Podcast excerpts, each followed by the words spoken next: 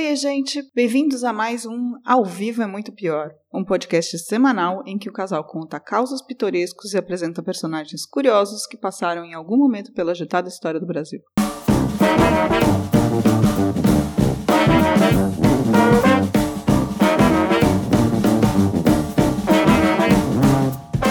Olá, eu sou o Danilo Corsi. E eu sou a Camila Quintzel. Camila, já estamos chegando quase a 20 episódios no ar. Isso dá mais ou menos 5 meses podcastando. O que te parece? Hum, peraí que eu tô pensando, tá? É...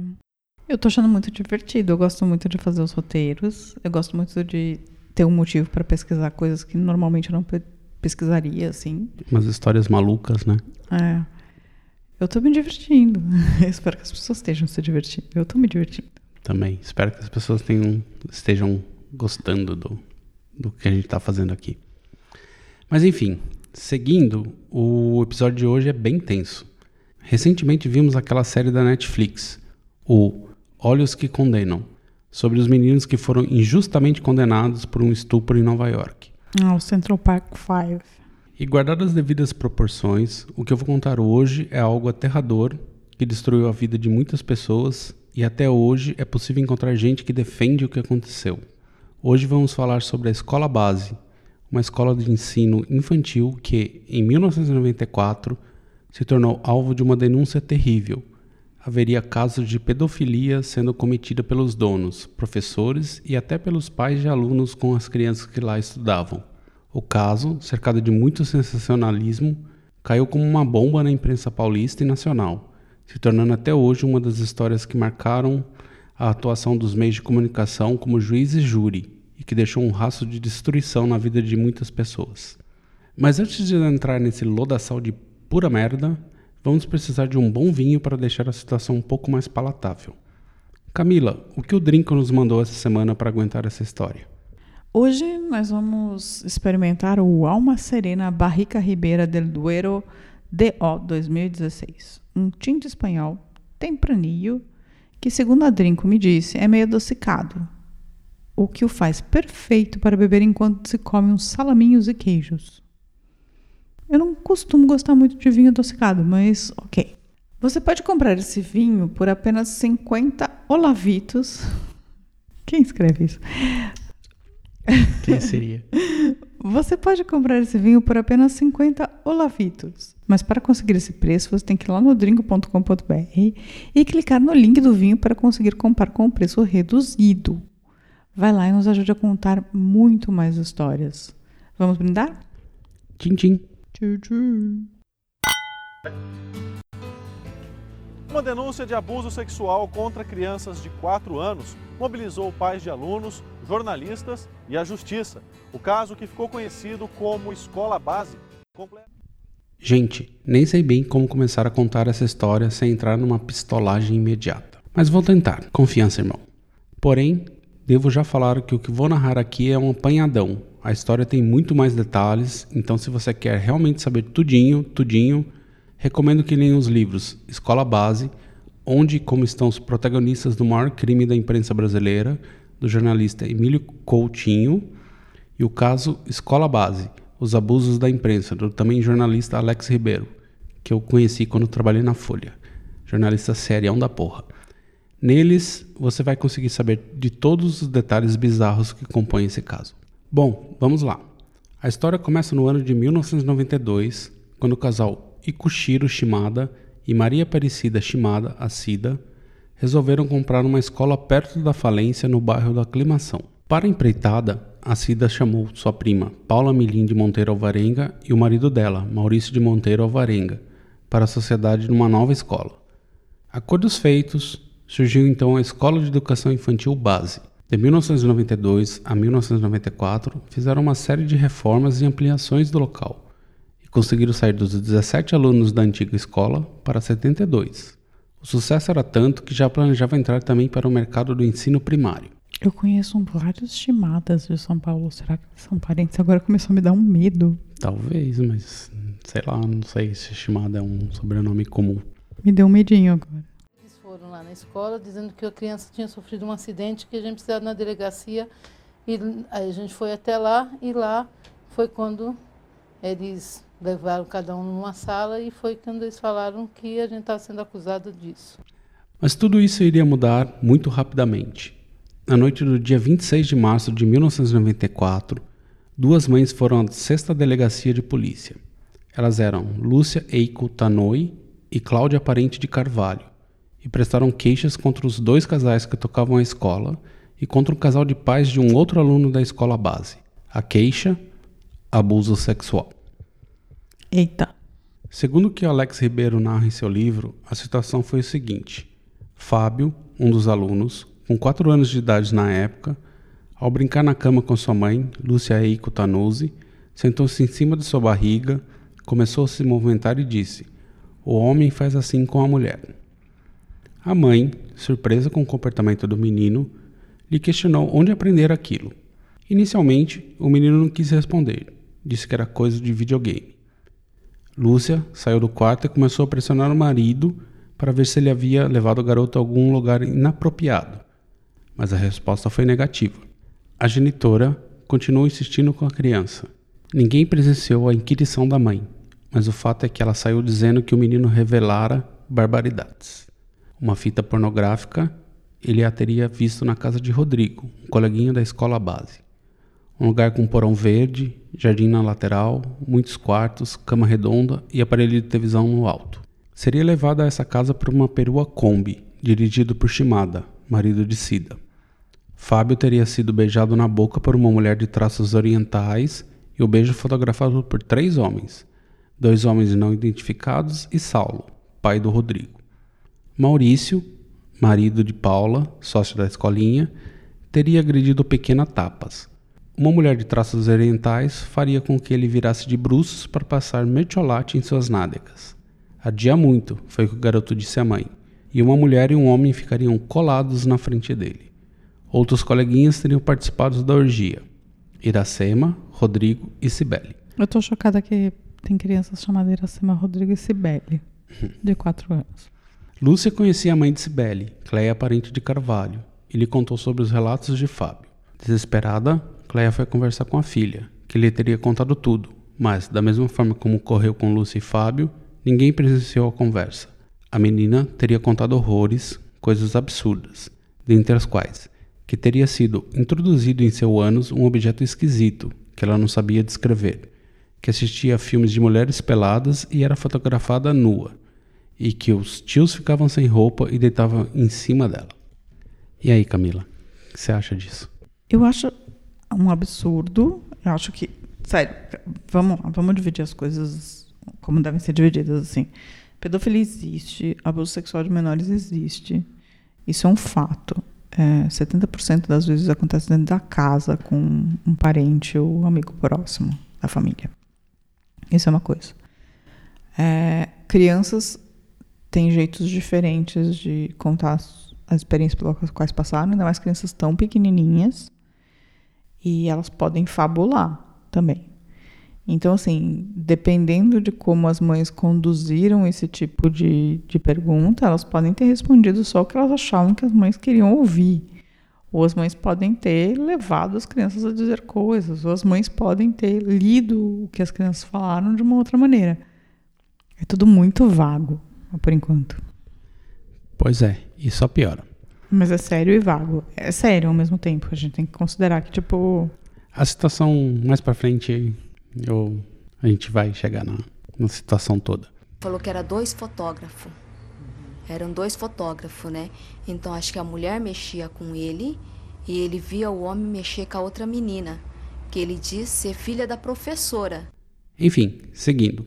Segundo as mães, o casal Maria Aparecido Shimada e Akushiro Shimada, que era conhecido como Iris, os donos da escola, promoviam orgias sexuais com as crianças na casa de Saulo e Mara, pais de Rodrigo.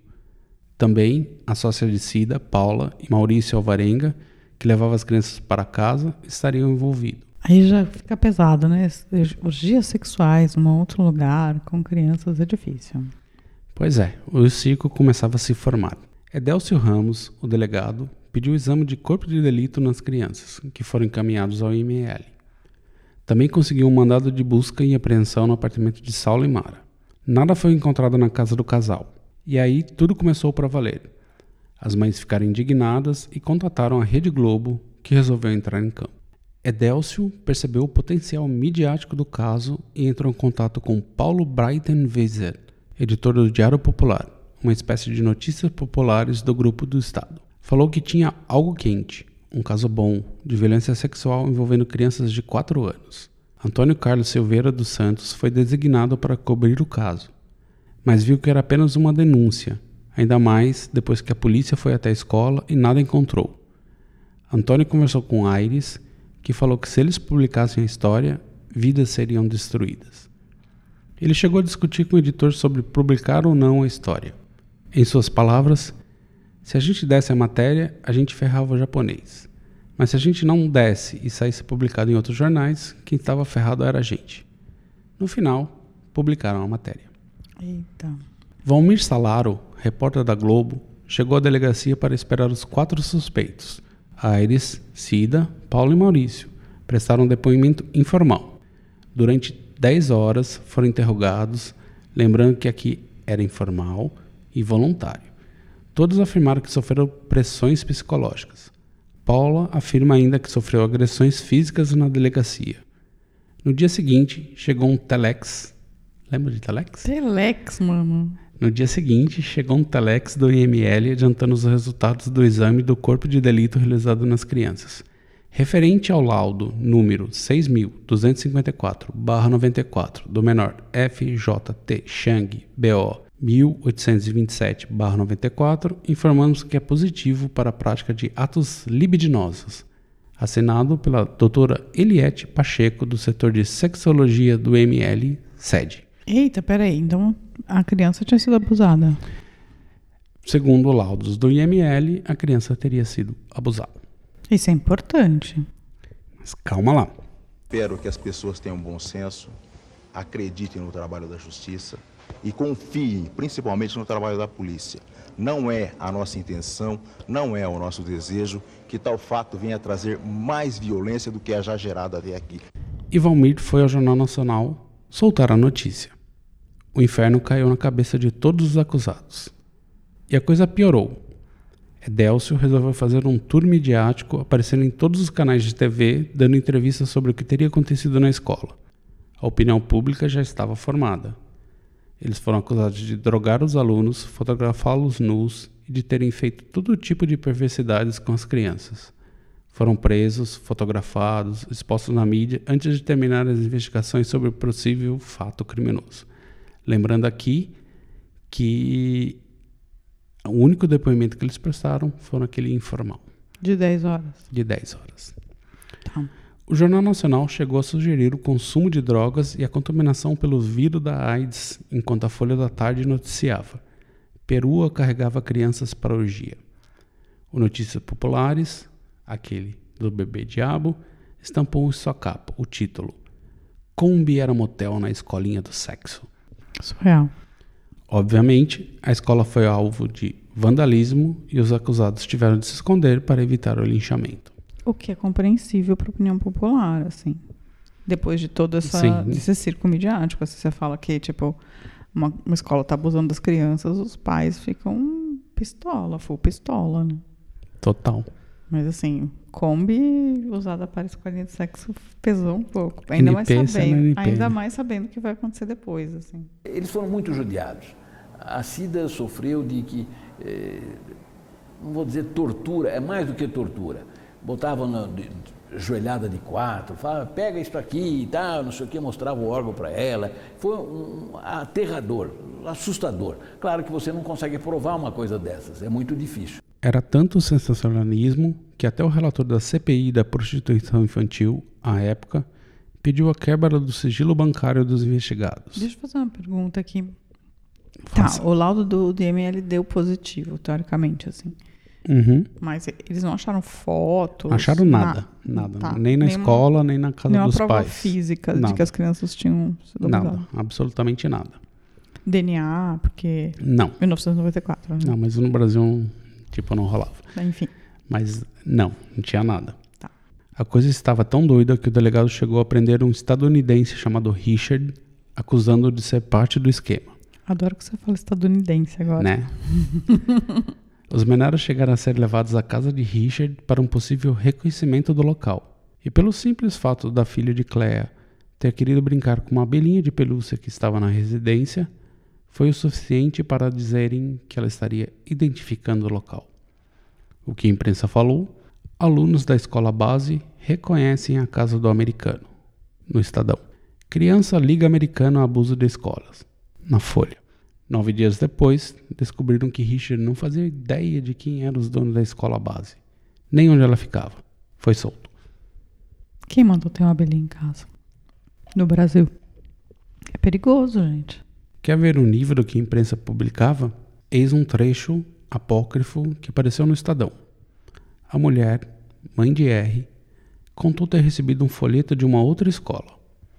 Ao ver o papel, seu filho perguntou o que era aquilo. E ao responder, o menino indagou: Será que essa escola dá aula de educação especial como a minha? A mãe quis saber como era a aula. R respondeu que uma professora de nome Célia o obrigou a tirar a roupa, tocou em seu piu-piu enquanto o beijava. Ele contou que um tio ajudou na aula. Isso era publicado na imprensa. Não se sabe de onde surgiu isso, porque não existe nem nos, na investigação. Entendi, mas tem a mãe de R ali. Mãe de R. A criança não tira isso do nada. Ela não, não, não vê coisa pornográfica, ela não lê ainda. Ela só pode escutar televisão, ver desenho, tá entendendo? Alguma coisa assim, porque filme pornográfico em casa não, não tem, jamais a gente assistiu. Então ele não sabe o que, que é isso, tá entendendo? Agora ele falar que viu esse filme é o que me estranhou. Sabe o que é mais bizarro? Até esse momento, nenhum dos acusados tinha prestado um depoimento formal, dando a versão deles para o caso. Foi aí que os acusados resolveram expor a sua versão dos fatos e falar com a imprensa. Afinal de contas, pior a situação deles não poderia ficar. Alex Ribeiro conta que o jornalista Florestan Fernandes Jr., então da Rede Cultura, recebeu um telefonema de um amigo arquiteto. Refere que é, era um presente de Páscoa, uma entrevista com os acusados da escola base, as pessoas mais cobiçadas pela imprensa naquele final de semana prolongado. A matéria foi ao ar e pela primeira vez surgiram dúvidas sobre o caso. Luiz Nassif, então na TV Bandeirantes, comentou: Toda a cobertura se funda em opinião da polícia. Está havendo um massacre. Mais que isso, está havendo um linchamento. Se eles forem culpados, não é mais do que merecido. E se não forem? Uma leitura exaustiva de todos os jornais mostra o seguinte: não há, até agora, nenhuma prova conclusiva de que uma criança foi violentada por adulto. Não há nenhuma prova conclusiva contra as pessoas que estão sendo acusadas. É surreal, é um disse-me-disse de pais, né? Que devem estar histéricos nesse momento. Assim. Sim, mas isso deu um certo presta atenção na, na imprensa. A Folha da Tarde chamou a jornalista Marcela Matos para investigar mais.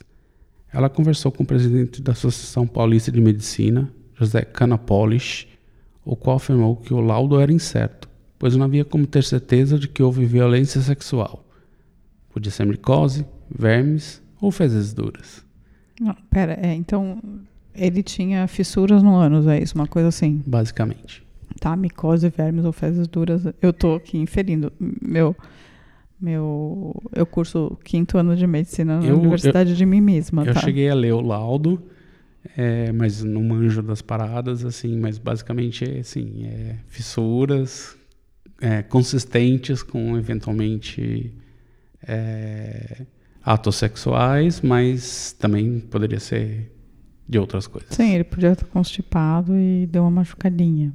E foi a partir dessa entrevista que o caso começou a virar. Falaram assim, vamos contar com quem? Né? Eu acho que foi aí que eles decidiram me ligar. Eu era, eu era jornalista e repórter da cultura naquela época e foi uma, uma, uma relação de, de, de confiança de que eu não iria fazer sensacionalismo em cima da entrevista. E aí foi que a sociedade viu que havia um outro lado, porque até então só se tinha o lado da polícia e o sensacionalismo da imprensa. A coordenadora do Serviço de Advocacia da Criança da OAB, Lia Junqueira, criticou o fato do delegado ter ouvido as crianças sem psicólogos. Meu Deus. Ah, o delegado entrevistou as crianças de 4 anos de idade sem um psicólogo presente. Sem nada, só os, os investigadores. E os pais. E os pais. Não, é. Não tenho certeza se tinha os pais, eu não consegui encontrar essa informação. Espero que tenha os pais. Eu imagino que sim, mas não dá pra ter certeza, eu não, não achei essa informação.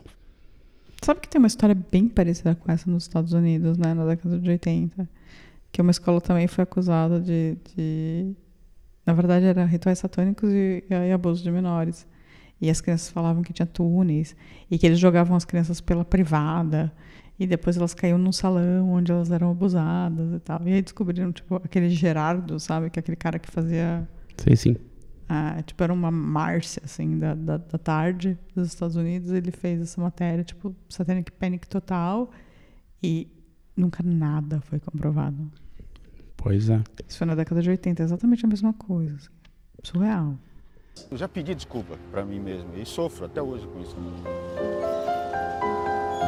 Houve um período, é, foi logo no início da, da concorrência no Silvio Santos, no SBT, com um programa policial, policialesco, né, que é o Aqui Agora. E por mais é, assim críticas que eu possa fazer à, à forma daquele programa, à ética daquele programa, à estética daquele programa, o fato é que naquela fase ele granjeou muita audiência. E emissora de televisão compete por audiência. Então, na Globo, responsável pelo jornalismo regional da Globo na época, eu procurei trazer para a Globo, um, ah, ah, com um senso de responsabilidade social, uma cobertura de jornalismo mais qualificada. E para isso eu contratei um repórter que era de rádio e que foi treinado para fazer televisão, que eu considerava o ideal na época, por tudo que eu consegui ouvi-lo fazer numa emissora de rádio. E ele veio trabalhar conosco para poder reforçar a cobertura de policial. E esse repórter ganhou rapidamente muita autonomia, muita empatia com o veículo televisão. E num certo instante ele nos trouxe para a redação o caso da escola base, que era uma escola de educação infantil. E as denúncias apresentadas pelos pais, suspeitas apresentadas pelos pais, me corrigindo, e absolutamente encampada pela polícia, pelo delegado que cuidou do caso, e depois de conversar longa, longo tempo, inclusive quando ele trouxe a primeira matéria, eu concordei com o rigor com que a matéria estava executada e nós usamos. Fizemos mais de uma reportagem a respeito do caso, com a minha total consciência. Crise pessoal para mim, eh, esse episódio, eu tenho certeza que o repórter tomou todos os cuidados, porque ele tinha experiência em cobrir isso. Ele tomou todos os cuidados que ele julgou necessários, mas embarcou nessa história e eu, eu como responsável pelo jornalismo naquela época, embarquei com ele em absoluta confiança. Estávamos errados. Mas enfim, começaram então a pipocar provas da inocência de todos. Só para dar uma ideia, basicamente não havia nenhuma prova que as crianças saíam da escola para qualquer lugar, que não o transporte regular da entrega nas casas dos pais. Edélcio foi afastado do caso e o novo delegado, Gerson Carvalho, no dia 22 de junho, inocentou todos os envolvidos. Os jornais tentaram ainda minimizar o caso e se focar nos acusados, as vítimas reais no- neste caso. Mas durou bem pouco e tudo já estava arruinado. Gente, é surreal essa história. Tipo, como assim? Ah, denunciaram e Qu- fizeram um circo. Quando que começaram as denúncias? Quanto tempo durou todo esse. Foi esse- é, maio, junho, foi um mês, basicamente, assim. Foi num final de semana que foi o circo gigantesco e se prolongou todas as investigações e a Não, situação mas peraí, durante um se mês. eles se defenderam na Páscoa, então deve ser tipo abril. É, por aí, assim. Então deve ter sido antes. Março, abril, Deixa maio, eu ver junho. aqui, eu preciso Quatro meses. recuperar aqui, peraí. E foi no dia. Lá, lá, lá, lá, lá. Um momento. 26 de março. Ah, então março, abril, maio, junho. Quatro meses. Tudo isso pra destruir a vida de pessoas. Basicamente foi todo esse período que pessoas falaram que eles fizeram e deu ruim. A questão foi arquivada, porque se constatou também que a mãe desse menino, que deu início a toda a investigação, ela também possuía problemas, né? Foi constatado durante o inquérito, após ela ser entrevistada, passar por uma avaliação psicológica. Enfim, obviamente, a escola depredada foi a falência. Claro. Todos os acusados ficaram com dívidas enormes. Saulo e Mara literalmente foram à bancarrota. O pai do outro menininho que eles Do Rodrigo. É, eles perderam tudo que tinham e de- passaram a depender de ajuda dos familiares para sobreviverem. Paulo e Maurícia Varenga se divorciaram. Ele sofreu com síndrome do pânico e tinha medo de sair à rua. E para encontrar seu advogado, montava esquemas de disfarce por medo de ser reconhecido. Paula foi morar com suas filhas na casa da mãe. Engordou 60 quilos, sofre de depressão e tem emprego onde recebe salário mínimo. Coitada, Paula. Ela não consegue nenhum emprego porque, enfim, é pedagoga.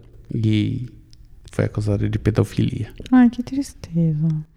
Cida faleceu em 2007, vítima de câncer. Aires morreu em 2014, vítima de infarto. Nossa, acabou com a vida das pessoas mesmo. Mas o delegado Edélcio se tornou delegado titular em outra delegacia da cidade e se tornou professor da Academia da Polícia Civil. Nossa senhora. Nossa, Edélcio. Lembra do Richard, o estadunidense? Uhum. Tá pagando as dívidas do- com advogados até hoje. Ai, meu Deus. O cara não tinha nada a ver com a história, mano. As mães que acusaram, aqui temos uma situação bem estranha. As mães Cléia e Lúcia, aconselhadas pela psicóloga Valquíria Fonseca Duarte, continuaram com o tratamento psicológico dos seus filhos, pois, de acordo com o especialista, eles foram realmente vítimas de abuso sexual. Mas outros psicólogos envolvidos no caso afirmam que não há tal evidência concreta que não memórias construídas. E aí, Camila, o que você acha disso? Então, eu acho que é igualzinho aquela história nos Estados Unidos. Porque as Mas crianças... aqui a gente tem uma psicóloga que está cuidando das crianças que afirma que Então, na batalha do, do United States, sobre essa história da escolinha que também tinha abuso sexual, rolou isso também. Um psicólogo tinha certeza absoluta que a criança tinha sido ab- abusada e continuou insistindo até o fim. E aí os outros falaram, não, tipo, vocês estão construindo memórias na cabeça da criança, assim, tipo, memórias são plásticas, né? Ainda mais nessa fase da vida, assim. Então, o que eles estão contando não obrigatoriamente é verdade, assim. E cara, não sei, porque falta falta prova, né? zero provas. É, então. Até hoje eu não entendi o que aconteceu, certo? O que, que aconteceu com essas crianças que nunca desmentiram. Alguma coisa aconteceu com elas, certamente não foi, não, não se pode de forma nenhuma duvidar da absolvição, da, da, da- da inocência dos donos da escola base, mas alguma coisa aconteceu com as crianças. Mas enfim, aí seguindo, o então governador de São Paulo, Mário Covas, editou um decreto em 1999 para indenizar as vítimas em 457 mil olavitos. Dinheiros. Dinheiritos. Duduzitos. Embaixador, embaixadoritos. Embaixadoritos é bonitinho. Mas com sua morte em 2001, o decreto foi questionado. Em primeira instância, uma juíza acolheu o argumento da advocacia do Estado, que afirmava que o decreto apenas significava que Covas havia mandado verificar se havia débito com alguma vítima da escola base. E como a ação foi iniciada em 2004, dez anos após o incidente, ocorrera a prescrição e nada mais poderia ser cobrado. Nossa, que filho da puta. A Rede Globo foi condenada a pagar cerca de 1 milhão 350 mil aos donos e ao motorista da escola base. Porém, ingressou com recurso. Os jornais O Estado de São Paulo, Folha de São Paulo e a revista Isto É também foram condenados a pagar indenização. No entanto, o Supremo Tribunal de Justiça, STJ, ainda em 2019 não proferiu nenhuma sentença. Que beleza. A, a- a justiça tarda, né? Tarda e falha. Tarda tanto que as pessoas já morreram. Já morreram. Mas, para fechar, vou ler um trechinho da introdução do livro Escola Base, onde e como estão os protagonistas do maior crime da imprensa brasileira, feito por Ricardo Shimada, filho de Aires e Cida. Se você não se recorda, vou resumir.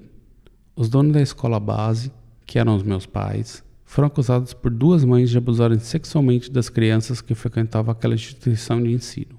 A imprensa repercutiu as falas das denunciantes em manchetes sensacionalistas em matérias mal apuradas. Resultado: a escolinha foi apedrejada, saqueada, destruída e meus pais tiveram que se esconder da população, que furiosa pedia a cabeça deles. Alguns meses depois, o caso foi arquivado pela polícia por falta de provas.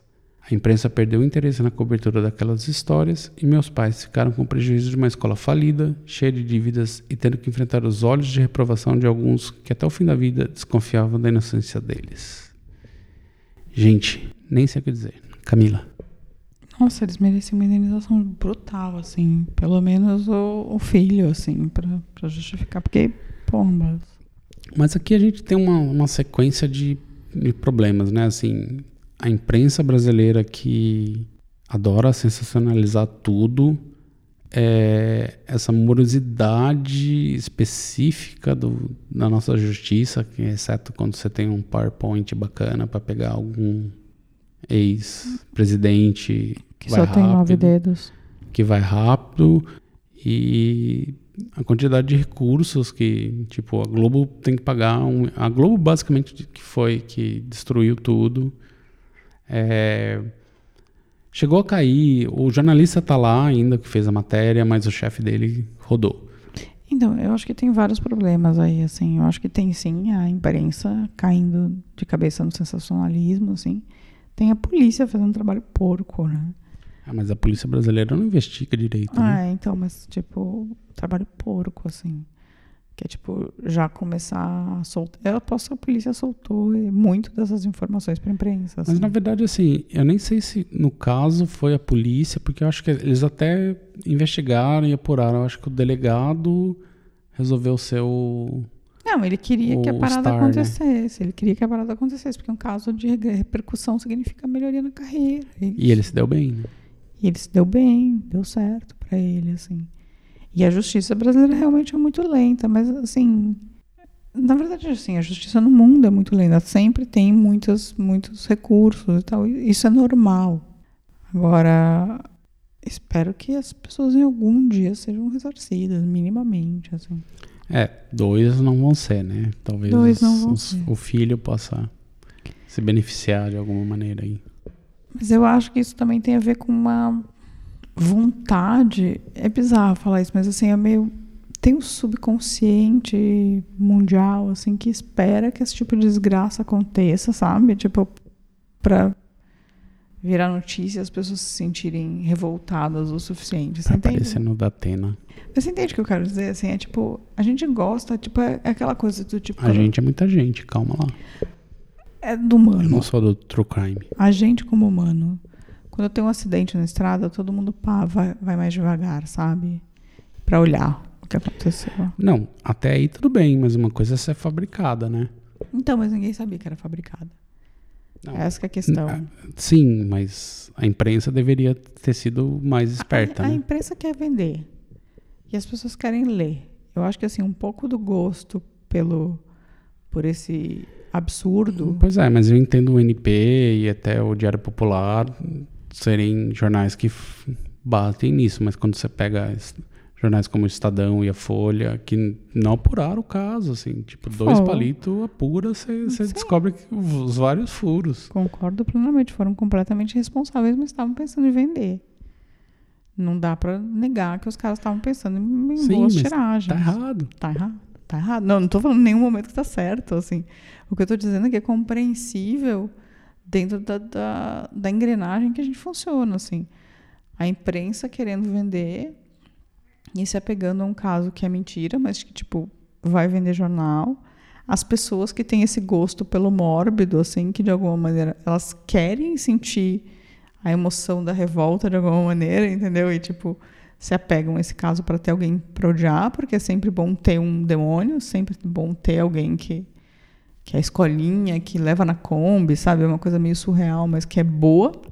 Kombi que era um motel do sexo. É, para você sentir raiva é ótimo para você sentir raiva, quando na verdade, tipo, ninguém quer olhar pro tio, o tio avô que tá estuprando a criança, na, sabe? Na, na casa do lado. Que é o que acontece de verdade, assim. Então todo mundo quer colocar a culpa em alguém, que é tipo os caras da escolinha.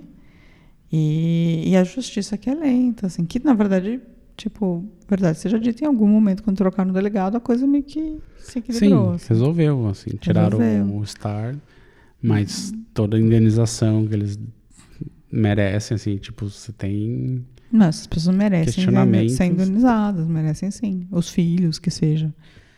É bizarro, assim. Mas... Eu vi, eu vi uma, uma entrevista da Paula, uma das sócias, assim, tipo, é de cortar o coração, assim, sabe? Ah, tipo, de verdade, assim, ela tá destruída, assim, com tudo que aconteceu. Ela era pedagoga. Não, eu imagino, Ela- assim, você tá no, você entra numa empreita, uma empreitada, assim, tipo, você tá abrindo uma escolinha, eles foram de 17 para 72 crianças, sabe? É o momento estamos no sucesso.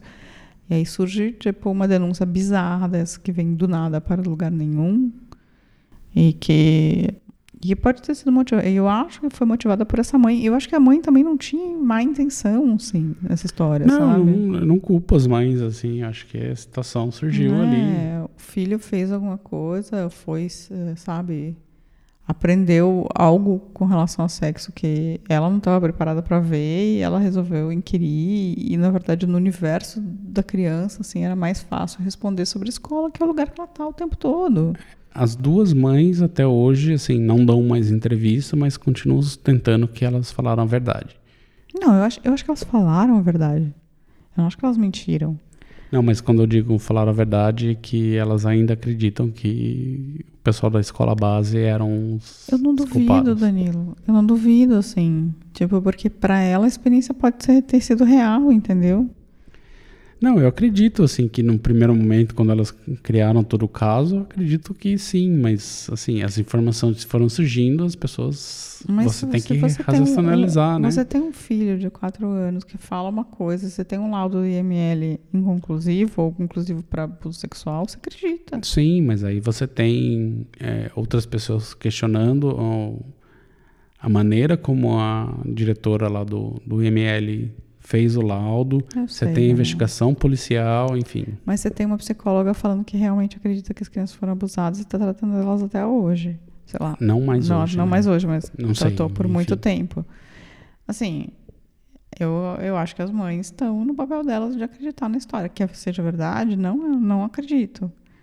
Mas não acho que seja, acho que é uma grande falácia. Mas assim, eu entendo que elas até hoje acreditem nisso. É, enfim. Queria uma chance de novo, de recomeçar tudo. Não sei como, mas uma chance assim, para tentar pelo menos ter um pouco de paz. De não ficar dormindo, falar, nossa, amanhã eu tenho que pagar isso, tenho que pagar aquilo, é, eu estou para perder a casa. Não, eu queria um pouco de paz, ter um, ter um pouco de paz. Bom, este foi um triste caso da nossa história brasileira. Nem espero que vocês tenham gostado, mas sim que tenham ficado indignados, porque, pelo que vejo, isso pode se tornar cada vez mais comum neste novo Brasil que aí está, né? É, espero que não, gente, sinceramente, assim. Mas sim. Enfim, semana que vem estaremos de volta, mas vocês podem falar o que, ach que acham da história da escola base pra gente em contato arroba muitopior.com.br ou falar lá no nosso Twitter em arroba muito pior ou no Facebook Muito Pior Podcast. Se você está no YouTube, deixe seu like pra gente. Ah, também fale com a gente no nosso site www.muitopior.com.br. Até a próxima história. Tchau, tchau. Beijo, tchau. É muito pior. Este programa é um oferecimento de drinco.com.br. Ouvido piranga, ralistou Brasil com nossa prata, prata amada. Um pedaço de mandioca. Danilo. Oi, a Eta estourou. Danilo, atenção. Denúncia. Danilo está morrendo com um pedaço de mandioca, que aqui chama manioca. Dois amigos procurando a prata amada. Ninguém presenciou a inquirição da mãe, mas o fato é que ela saiu dizendo que o menino revelara. Nossa. Ninguém presenciou as inquiri... Dois amigos procurando a prata amada. Ele sofreu com síndrome do pânico, tinha medo de sair à rua e para encontrar seu advogado, ele so... Advogavo. O programa onde endulaçar só sobe. Brasil com nosso prato, prato lindo.